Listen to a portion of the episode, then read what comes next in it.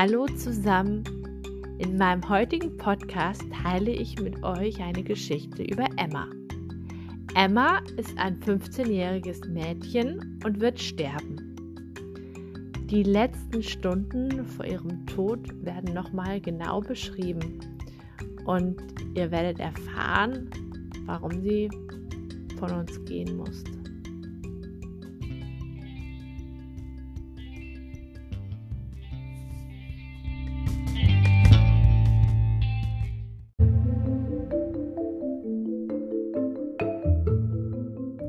Emmas Tod.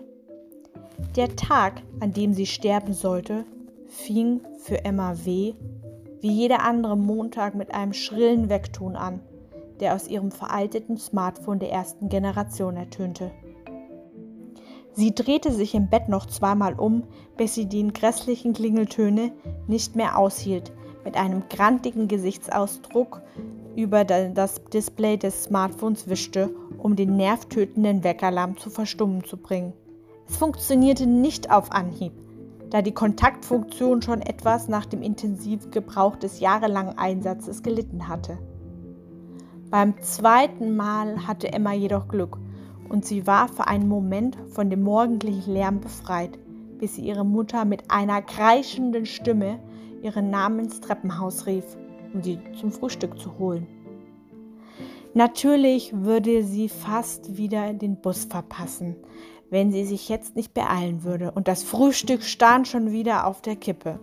Frühstück war ihrer Meinung nach sowieso überbewertet und würde nur überflüssige Kalorien in ihrem Körper pumpen. Obwohl so ein Toast mit Schokoladencreme natürlich nicht ganz so schlecht schmeckte. Sie überlegte nicht lange und rannte wie eine wild gewordene Sau runter zum Esstisch, wo sie bereits das servierte Frühstück vorfand. Genüsslich biss sie in den Toast und trank einen Schluck Milch dazu, bevor sie ins Bad rannte und eine einminütige Zahnputzaktion lieferte. Die Haare sahen an diesem Morgen keine Bürste und auch diese Gesichtscreme wurde nicht berührt.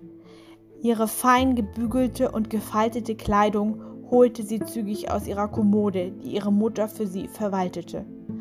Um die Farbkombination kümmerte sich Emma an diesem Tag nicht, sodass sie eine pinke Hose und ein gelbes T-Shirt mit blauen Kringeln an ihren Körper trug.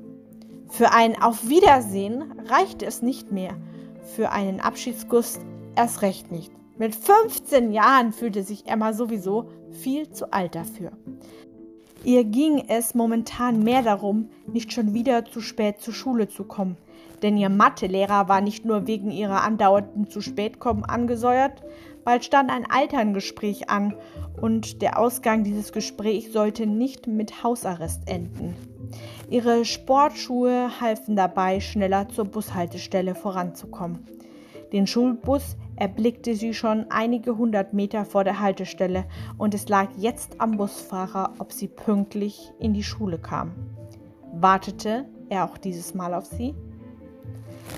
Ein seltsames Zucken durchströmte ihren Körper und dann, wie aus heiterem Himmel, merkte Emma, wie ihre Füße langsam nachgaben und sie hilflos auf den Boden stürzte. Ihr Kopf schlug auf der Bordsteinkante auf, sodass das Blut nur so spritzte. Der Busfahrer, der sie beobachtet hatte, rannte zu ihr, um erste Hilfe zu leisten. Bald hatten sich zahlreiche Schüler aus dem Bus um Emma gesäumt. Manche weinten, andere waren stumm vor Schreck und wieder andere schrien und wurden von anderen Mitschülern versucht zu beruhigen.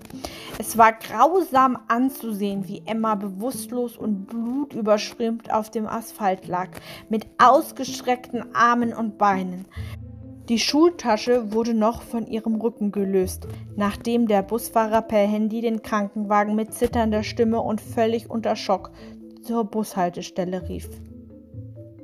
15 Jahre wurde Emma W. alt und sie hatte noch ihr ganzes Leben vor sich. So zumindest stand es am darauffolgenden Tag in der lokalen Presse.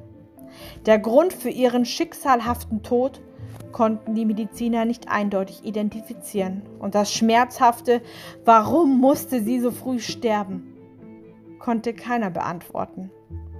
Ein Auf Wiedersehen sollte es für Mutter und Tochter nicht mehr so schnell geben.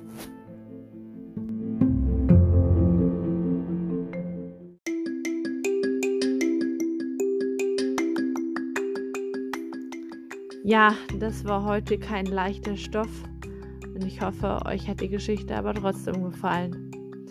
Bis zum nächsten Mal.